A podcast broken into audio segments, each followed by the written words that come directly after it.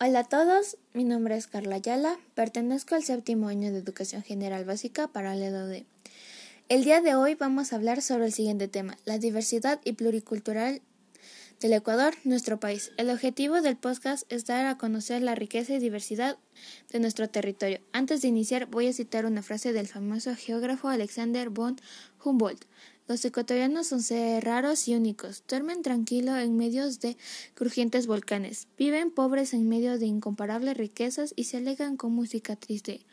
Hoy nos acompaña una profe de sociales que va a responder algunas preguntas.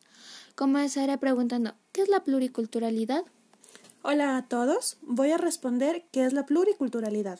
Es muy importante entender su definición. Se, denomina pluriculturalidad a la coexistencia pacífica de diversas culturas en el seno de la sociedad. El término intenta referir a un proceso en donde existen individuos que sostienen diversos marcos culturales y que pueden resolver sus diferencias que entre estos marcos existen de una forma armoniosa. Ahora bien, ¿qué podemos decir del Ecuador? Hablar del Ecuador es muy interesante. Primero, el Ecuador es un país privilegiado por su naturaleza, debido a su variedad de pisos climáticos, la presencia de la cordillera de los Andes, las costas que posee, la Amazonía y las encantadas Islas Galápagos. Han hecho que este país sea un paraíso en la tierra. Es así que el territorio donde se forja una sociedad encaminada hacia el buen vivir. Ese es el objetivo eh, desde el punto político. Pero, ¿qué es esto del buen vivir? Es un tema trascendental en la vida de las sociedades modernas, que va más allá de saber relacionarse con las personas que nos rodean. Es valorar lo nuestro, rescatar nuestra identidad que a través de la historia se ha visto influenciada por corrientes de pensamientos no autóctonos, traídos del extranjero, y que día a día nuestra juventud lo repite sin conocer su verdadero significado. Es importante conocer de nuestra historia a más de conocer nuestro territorio. Valorar lo nuestro es un tema que en los últimos años se ha convertido en prioridad. Pero ¿cómo valorar lo nuestro si muchas veces no lo conocemos? Por ahí yo he escuchado que solo se ama lo que se conoce. Ecuador también es un país intercultural, donde conviven personas con diferentes costumbres, aunque estas diferencias no deberían ser motivo de un conflicto social, para nada. Al contrario, podrían convertirse en interacciones para aprender de los demás y juntos lograr eh, la armonía que, eh, la armonía del buen vivir. Eso es lo que todos soñamos para desarrollar una patria. En realidad el Ecuador es un país relativamente pequeño. Apenas su talla es igual al del estado de Nevada en Estados Unidos. Sin embargo, es uno de los 17 países más diversos eh, en el planeta, según afirman algunos organismos de la conservación internacional. No me estoy inventando yo eso. Basta caminar por las calles de Quito para entender que nuestra diversidad no solo es en cuanto a la fauna y la flora, sino con eh, sus personas, con su gente.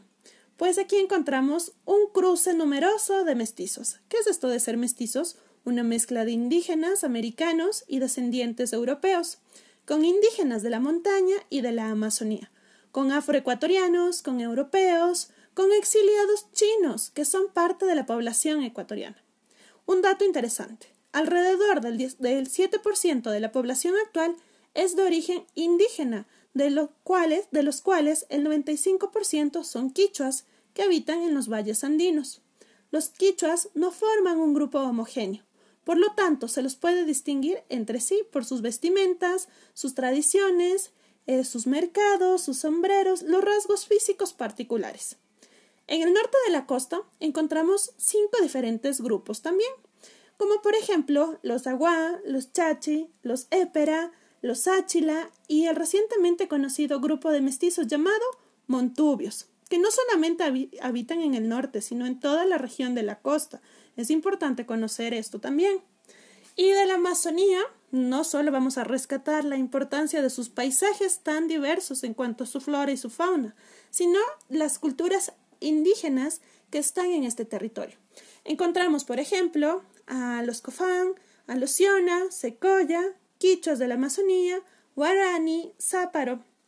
Y en el sur de la región también encontramos a los Shuar, Ashuar, los Shiriwar.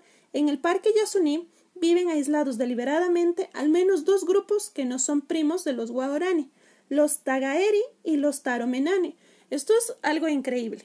Tenemos diversidad en cuanto a nuestra cultura, diversidad a nuestra fauna, diversidad a nuestra, en cuanto a nuestra flora, en un territorio tan pequeño.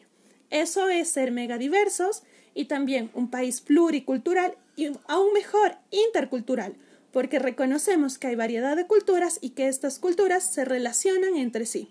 Gracias, Anaí. Gracias.